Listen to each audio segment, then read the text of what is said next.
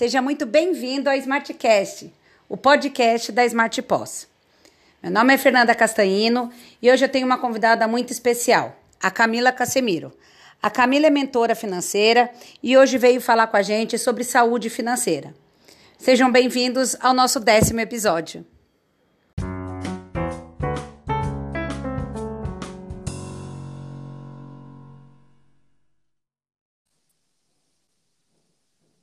Oi, Camila. Oi, Fê, tudo bem? Tudo. Me ouve bem, cá? Ouço, tá tudo bem por aí também? Tá me ouvindo? Tudo tranquilo. Agora te ouço direitinho. Legal. Primeiro, eu queria te agradecer por ter aceitado o nosso convite na, novamente. A Camila já esteve aqui com a gente falando de educação financeira há um tempo atrás. E agora a gente trouxe a Camila para ajudar a gente a entender mais é, sobre saúde financeira das empresas, certo, Cá?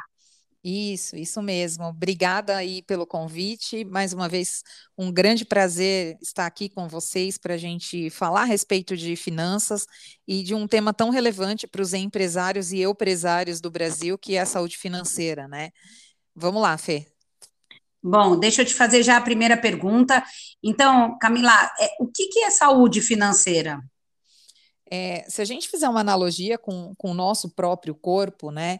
Então a gente precisa estar tá com a nossa saúde ali em dia para o corpo estar tá funcionando bem, né? Eu costumo dizer que a saúde financeira ela é a saúde cardíaca, né? Do, da empresa, porque o dinheiro ele é a base para que tudo ali funcione, né? Então, se você é uma empresa que presta serviços, você precisa ter os seus profissionais, e para ter os seus profissionais prestadores de serviço, você precisa pagar por eles, você precisa ter a manufatura, né? Se você vende comida, você precisa ter ali o dinheiro para comprar os ingredientes, você precisa ter o dinheiro para pagar uma conta de água, uma conta de luz. Então, a saúde financeira é o que mantém uma empresa em pé. Né? Assim como a nossa saúde financeira pessoal, a da empresa é a mesma coisa, né? Para quem já nos ouviu no outro podcast, vai conseguir aí fazer bem essa analogia, né? Eu fico pensando aqui, Cá, se a gente tem, por muitas vezes, tantas desculpas para não cuidar da nossa saúde, o que dirá da saúde financeira da empresa, né? Fico pensando, então, como é a vida do empreendedor, do eu presa que você sempre fala, né? É, como a, isso deve ser uma, uma, uma dor, né? Uma coisa difícil, uma coisa que às vezes a gente acaba deixando para depois, né? É, eu acho que o, o, fenômeno da negação, né, que é, é o que a gente tem na pessoa física, porque é importante a gente lembrar que uma empresa, ela é sim um CNPJ, mas esse CNPJ é o sonho de um CPF, um ou mais CPFs, né, dependendo aí do, do tamanho da empresa, enfim, do porte.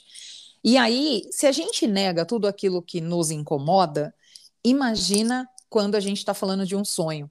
Né? Então é muito comum que os empresários não se atentem é, às finanças, né? não se atentem a um fluxo de caixa, não façam é, uma análise preliminar antes de abrir a empresa e no decorrer da jornada de empreendedor, porque ele tem medo, ele sabe muitas vezes que ele precisaria talvez ter um caixa muito maior para suportar as intempéries que acontecem na vida de um empresário e ele não quer desistir do sonho.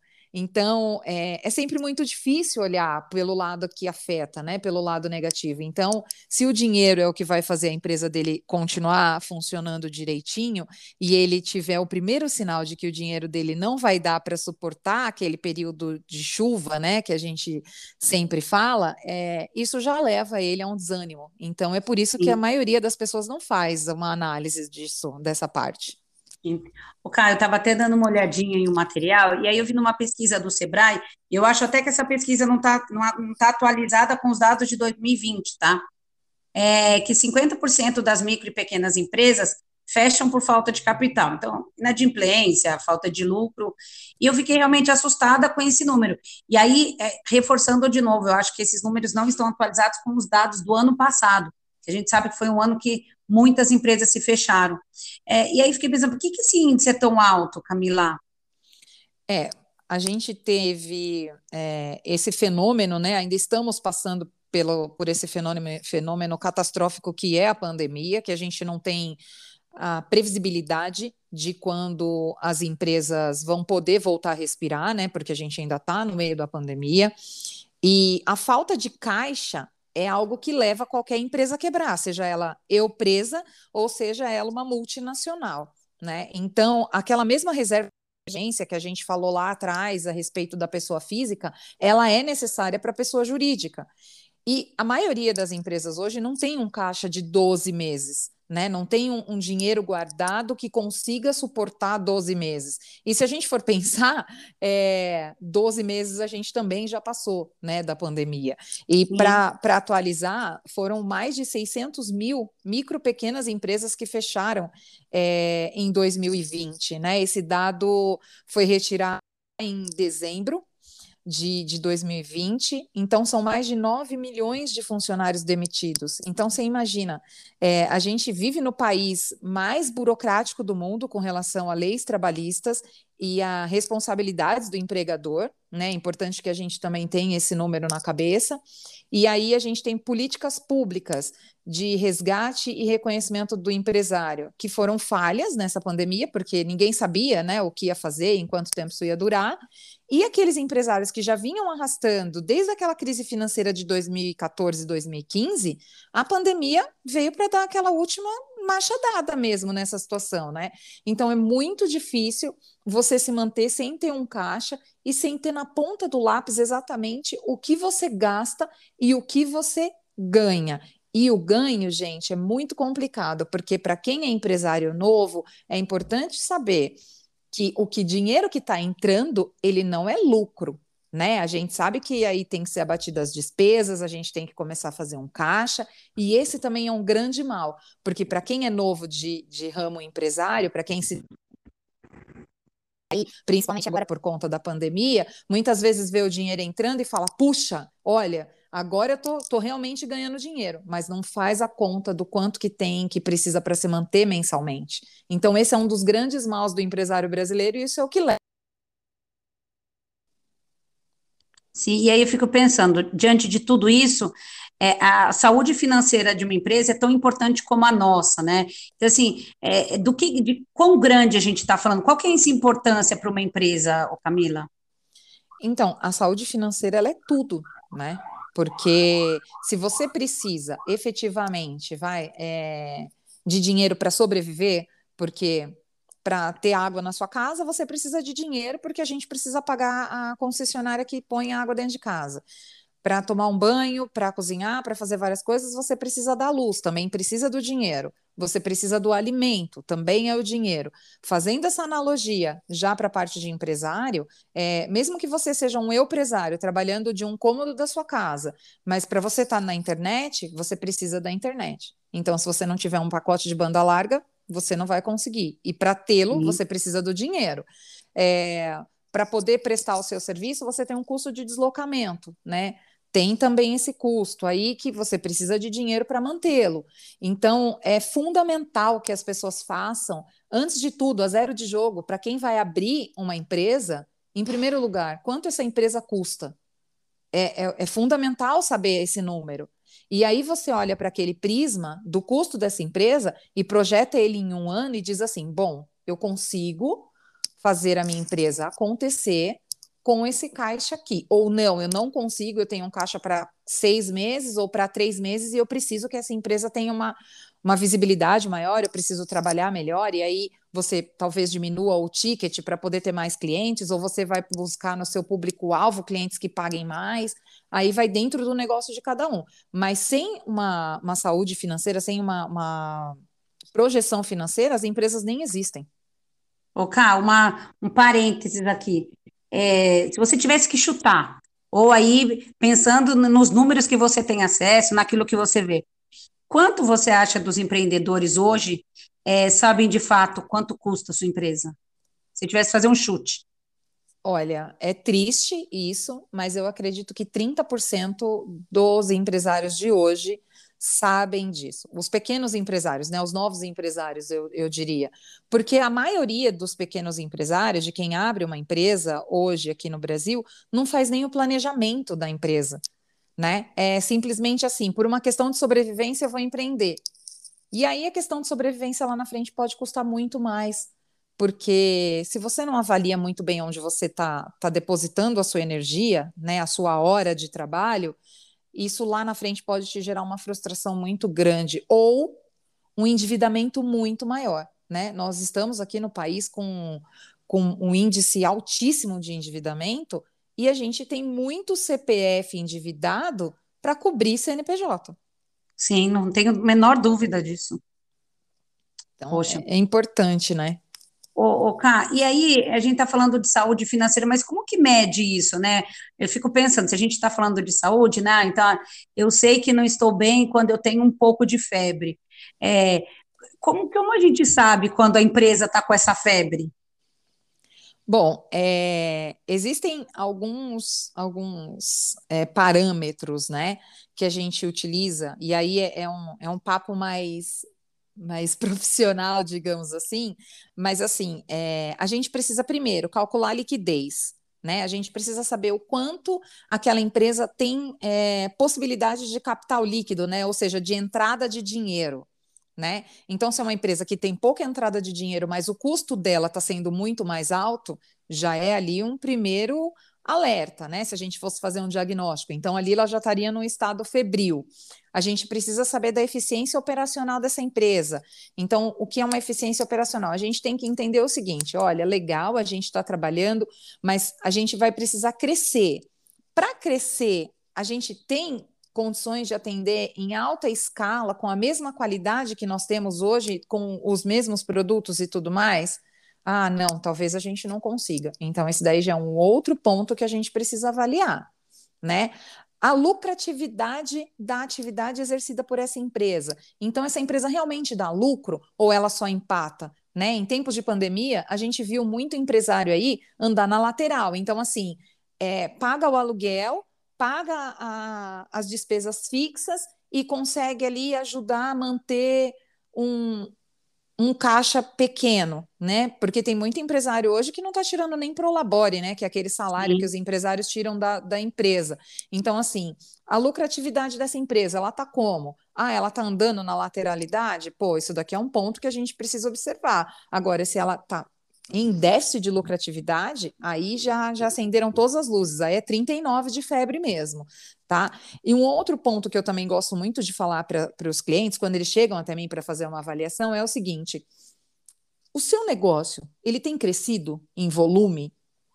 Você está ganhando escala ou você está fazendo negócio somente com aqueles mesmos clientes? Porque uma coisa que faz um negócio minguar é não ter novos clientes. A gente precisa ter sim os nossos clientes fiéis, né? O, o pessoal ali que, que ajuda a pagar o nosso IPTU, que ajuda a pagar uh, as nossas despesas de, de impostos, mas a gente também precisa dos clientes que vão fazer com que a gente realmente tire o nosso Prolabore com segurança.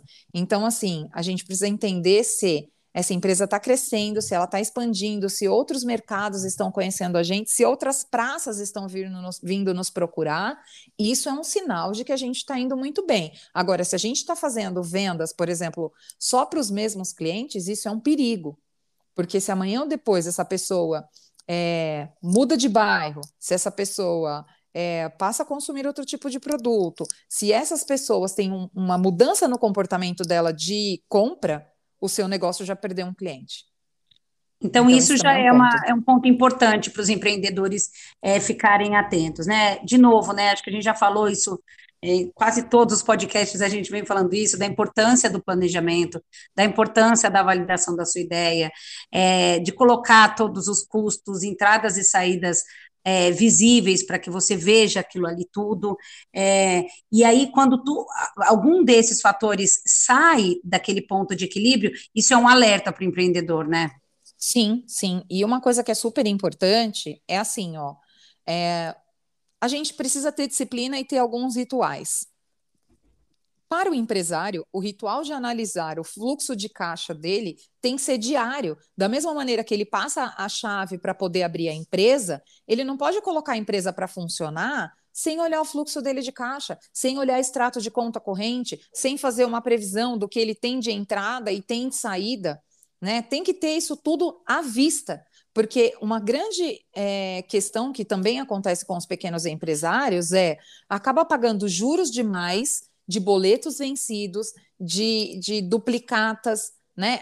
A operação já é cara, gente. A gente não pode pagar mais juros de coisa que a gente já está pagando caro, de um, um, um produto, é, de um fornecedor, de um serviço que para nós aqui já está custando alto. Então, assim, para você ter uma ideia, a gente tem dentro dos maiores detratores é, das empresas hoje, né, do, do fluxo financeiro, impostos e juros de dívidas vencidas que isso além de atrapalhar muito o seu score enquanto empresa, né, ali a, aquele seu a sua avaliação, né, a sua nota frente ao mercado, isso ainda vai te atrapalhar financeiramente.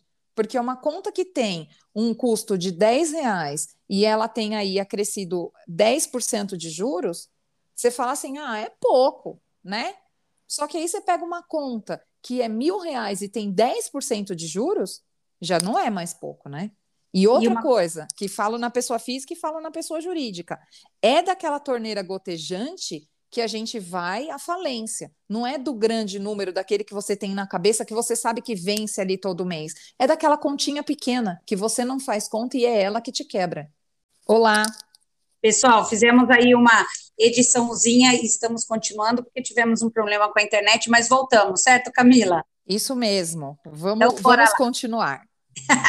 Ô, Cá, você falou aí na sua última resposta sobre score. E aí eu fiquei pensando aqui, é, o score pode ser usado como um termômetro aí para as empresas?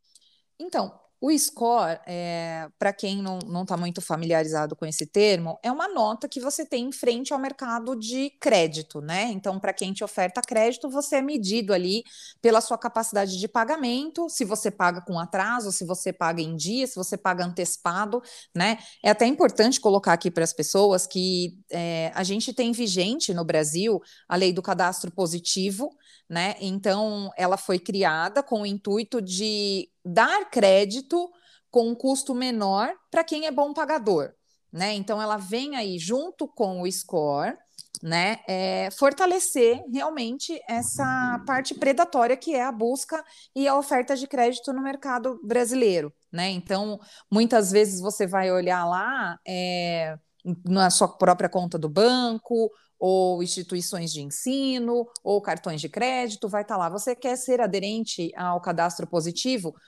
Então é opcional e ele vai te ajudar a dizer para as empresas, para os bancos, para as grandes financeiras, que você é ou não um bom pagador. Tá? Sendo um bom pagador, o seu score, obviamente, vai aumentar. E aqui vai uma dica, tá? Para quem tem é, condições de pagar as contas dois dias antes do vencimento, isso é bacana, porque mostra para o mercado que você está bem programado financeiramente e que você não precisa esperar a data de vencimento exata para quitar o seu boleto. Né? Então, água, luz, é, telefonia, internet, coisas que são recorrentes do nosso dia a dia, isso serve tanto para pessoa física quanto pessoa jurídica, é importante que a gente pague dois dias antes, se a gente puder, três dias antes. Não precisa se descapitalizar, gente, não precisa resgatar um dinheiro que está aplicado aí para fazer esse pagamento. Mas se você tiver condições, vai pagando antecipado. Por quê? Porque isso vai mostrar para o mercado que você não é aquela pessoa que está no gargalo sempre financeiramente. É, e respondendo aí essa, a sua pergunta, sim, o score é um índice né, que a gente tem que tomar cuidado com ele, ele, ele mostra ali um cenário, uma foto, né? Só que ele mostra uma foto do seu momento atual, né? Ele não é um decisor para a saúde financeira da empresa, mas ele é um decisor para um, uma empresa de crédito dizer para você se vai te ofertar esse crédito ou não e quanto que ele vai te cobrar por isso, né? Porque aí é através do score que ele vai colocar uma métrica de risco de receber esse dinheiro ou novamente ou não. Beleza. Ok, e quais são as boas práticas para ter uma empresa saudável?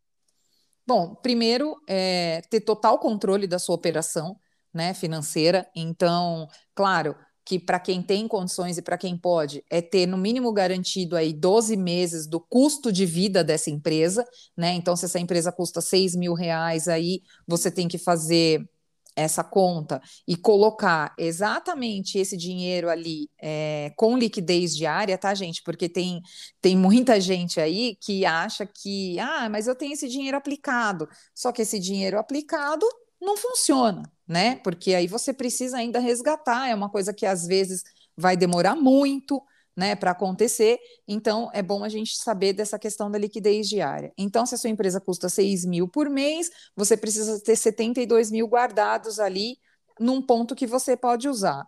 É, uma outra coisa que também é importante é estar tá sempre negociando com os fornecedores. Então, dá para colocar um prazo maior de pagamento para eu ter um fôlego maior? Legal. Dá para eu colocar aqui é, um custo menor nisso daqui, se eu comprar mais, então eu consigo, é, se não for um produto perecível, né? Então eu consigo uma margem maior. Uh, bom, eu vou fazer compra e eu não tenho desconto para pagar à vista, então eu posso pagar num cartão de crédito, que eu tenho um fluxo de pagamento ali um pouco mais é, elástico, digamos assim, né? Se a gente for uhum. falar em termos mais, mais simples. E, gente, controle, controle de tudo, do começo até o final, da porca, do parafuso, da, da grama de farinha que você perdeu, é, do açúcar, hum, da borracha, do produto de higienização, enfim, é controle de tudo, porque é exatamente isso que vai fazer com que a sua empresa consiga crescer, consiga ganhar atração e mais do que isso, né? Para que você evite desperdício, para que você possa dar empregos e manter o seu sonho em dia. O Ká, a gente está indo para a nossa última pergunta e eu fiquei pensando lá no começo, quando você me falou, a gente falou das empresas que fecharam, é, até no nosso papo antes do podcast, você me trouxe uns números é, de quantas empresas fecharam o ano passado. Você tem esses números aí? Quantas empresas fecharam? Então, é, o último levantamento que teve é, foram mais de 6 mil empresas é, fechando, né, entre micro e pequenas empresas, né, que fecharam no estado de São Paulo, que geraram mais de 9 mil desempregos. A gente ainda não tem números atualizados é, desse ano aqui, deve sair aí nos próximos 15 dias, mas, gente, o número é alarmante, tá? E fechou a empresa de todo porte. Para vocês terem uma ideia, é o que mais encolheu de 2019 para cá. Por quê? Porque nós passamos um ano de 2020 que tinha uma projeção de alavancagem muito grande, praticamente em brancas nuvens, né? E hum. aí a gente pegou aqui em alguns estados um, um, período de lockdown mais, mais agressivo, outros menos agressivo, mas para quem é daqui da região de, de São Paulo, é, Brás e Bom Retiro é onde tem o maior número de lojas fechadas. Então, assim, e o Braz Bom Retiro mantém o Brasil inteiro com roupa, com tecido, com acessórios. Então, só por aí você já tem uma ideia, né? A gente tem muitas empresas administradoras de shoppings é, com quiosques vazios, é, com espaços para locação, e que você olha e vê que ali era um sonho de um empresário que foi embora, e ele foi embora por conta dessa intempérie. Então, assim, é, a pandemia nos trouxe uma lição que eu acho que a gente devia levar essa, ela muito a sério, que é, é fazer o planejamento financeiro, é, não se, se magoar com olhar para esse cenário e, e, se sentir preterido aos demais, porque, gente, está todo mundo passando, cada um com a sua particularidade, cada um com o seu mesmo é, projeto de vida, passando por uma parte delicada, uns mais e outros menos. Quem Sim. tem um fluxo de caixa é, bem alinhado e tinha uma reserva boa para manter essa empresa, passou de uma maneira mais tranquila, e quem não tinha, obviamente, né, acabou fechando, outros estão no vermelho, né, e aí vem o endividamento dos dois lados, do CNPJ e do CPF. A gente tem um alto número de empresas que abriram pedido de recuperação judicial, é, muitos que pediram falência e que não conseguiram nem arcar com as suas responsabilidades trabalhistas, né? Então, isso é muito difícil. É, eu fico pensando assim, é, a gente falou até agora de saúde, né? É, e aí eu fico pensando que principalmente aí nesse último um ano e meio, né? Já dá para falar um ano e meio, muitas empresas ficaram doentes, literalmente, né? É, que dicas você teria, Camila, para tratar essas empresas, né? Que, que dá para ou tratar, ou curar de vez, ou o que, que a gente consegue fazer para ajudar essas empresas? Eu acho que o mais importante é você fazer o diagnóstico. Né? Então, a gente não consegue curar uma doença sem ter um diagnóstico fechado, né? Então, a gente precisa fazer vários exames. Então, para. Gente, é difícil para todo mundo olhar. É, o problema, né? Quando as pessoas recebem um diagnóstico de uma doença, quando a gente tem um diagnóstico de doença, a gente muitas vezes nega essa doença, a gente não quer olhar, a gente não quer saber de tratamento. Só que quanto mais rápido você trata, maior é a chance de você ter a cura. Para empresas é a mesma coisa, né? Então, assim, para, para tudo que você está fazendo, tira um dia e vai olhar todas as partes do seu processo. Então, olha lá o seu fluxo de caixa o que, que aumentou de despesa, o que, que diminuiu, o que, que a gente realmente precisa manter, o que, que a gente pode cortar ou suspender nesse momento aqui que nós estamos vivendo. Uma outra coisa é, eu sei que para muitos empresários no Brasil ainda é uma incógnita, ainda é um tabu o e-commerce. Mas, gente, ou você é ponto com ou você é ponto fora. Não dá mais para ser o empresário de porta de loja física. A gente, para conseguir sobreviver, a gente precisa atender uma esfera muito maior, que é o raio de 15 quilômetros do seu estabelecimento. E depender das pessoas transitarem, porque as pessoas hoje não são mais transeuntes, né? A gente vê aí grande falência dos restaurantes nos grandes uhum. polos, por quê? Porque as empresas estão todas em home office, então não tem mais aquela passagem das pessoas. Então, assim, vai, procura aí é, as empresas que prestam cursos, né? É, de qualificação para o empresariado, a gente tem um grande apoio de grandes empresas com cursos gratuitos, gente. A internet está aí para isso, não é só para a gente ficar stalkeando a vida das pessoas e nem é, sonhando com coisas das quais a gente nesse momento não está podendo realizar. Então, vai lá, faz um curso, se profissionaliza, coloca o seu negócio nas redes sociais, vai fazendo esse, esse comércio aí girar, né, não só de boca a boca, mas agora também no rolar das telas, para que você possa aí ter visibilidade e ganhar relevância, né? Um outro ponto é como que a gente aumenta é, a gama dos nossos clientes, como que a gente consegue fazer isso? Será que não dá para baratear um pouco o custo do que a gente oferece, mesmo que a gente derrube um pouco a margem, mas a gente vai ganhar no número ou não, é, do jeito que a gente atende, a gente entende que esse custo aqui já está espremido, legal. Então, como é que a gente torna esses clientes mais fiéis do que eles já são hoje? com uma recorrência maior. Então, a gente pode criar um plano de assinatura, a gente pode fazer uma compra antecipada dando um desconto, a gente pode gerar um voucher para usar depois, e aí vai da criatividade de cada um. Análise contínua do lucro líquido é o que faz com que a gente tenha os dois pés no chão. E isso é o que vai fazer com que a gente consiga perpetuar aí, principalmente nos momentos de crise. E, mais uma vez, volto a dizer que a gente precisa criar o hábito de investir e poupar para os dias de chuva, porque a gente viu aí que eles vêm, né? E muitas vezes eles não têm data de ir embora, infelizmente. Sim é uma pena mesmo, né? É, é, duro falar isso, né, Cá? Sim. Mas é, é, inevitável, né? Não tem muito jeito. É, até falando, você falou aí sobre estar na internet, a gente, o aplicativo, né, Smart Post, a gente liberou a integração com o Instagram, né? Então, hoje os nossos clientes conseguem vender fazendo a integração com o Instagram. Isso é uma coisa muito bacana, né? Porque você é, dá visibilidade para o seu produto, você passa a falar com, um público que antes você não falava. E acho que hoje isso é de extrema importância, né? Exato, e assim, ver que, que boa ferramenta é essa que já está ajudando né? Porque eu entendo, gente, que é muito difícil a gente se jogar na internet de uma vez por todas. E outra coisa, gente, usa isso a favor de vocês sempre. Sabe? Põe a sua cara na internet, conta para as pessoas qual é o seu propósito, qual é o seu sonho, por que, que o seu negócio existe, porque a gente só compra de pessoas, a gente só contrata serviços de pessoas.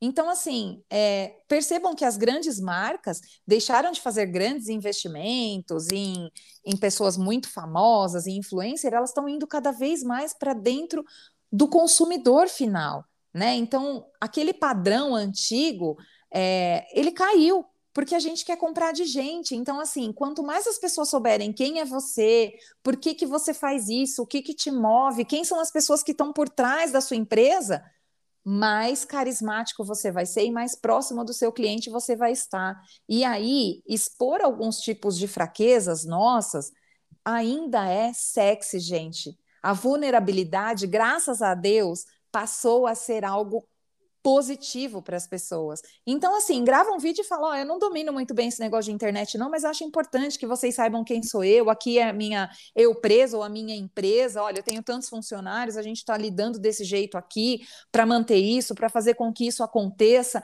E olha, eu gostaria muito de saber depois os resultados de vocês tomando essas ações. Eu tenho certeza absoluta que fazendo essa integração aqui, que a Fê acabou de dizer com o Instagram, que é, gente, sem dúvida nenhuma, a ferramenta que mais vende depois do WhatsApp, vocês vão ter sucesso. Duvido não fazer negócio com essas dicas aqui.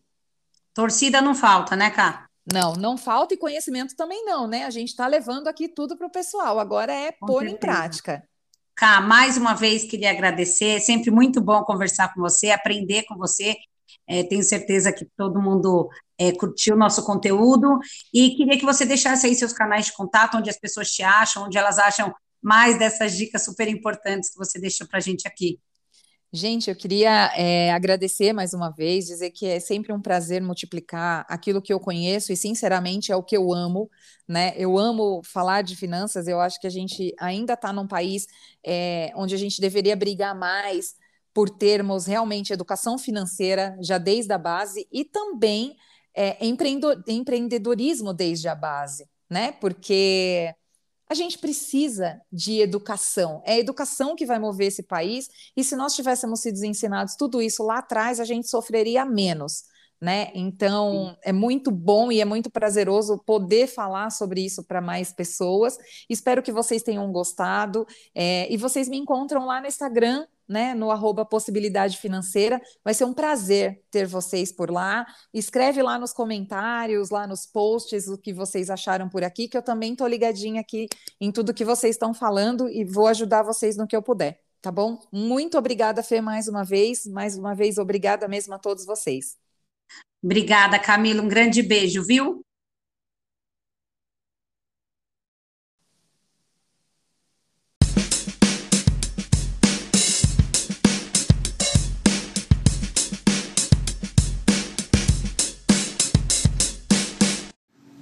É isso aí, pessoal. Espero que tenham gostado do nosso episódio e fiquem atentos. Semana que vem temos mais conteúdo. Até lá!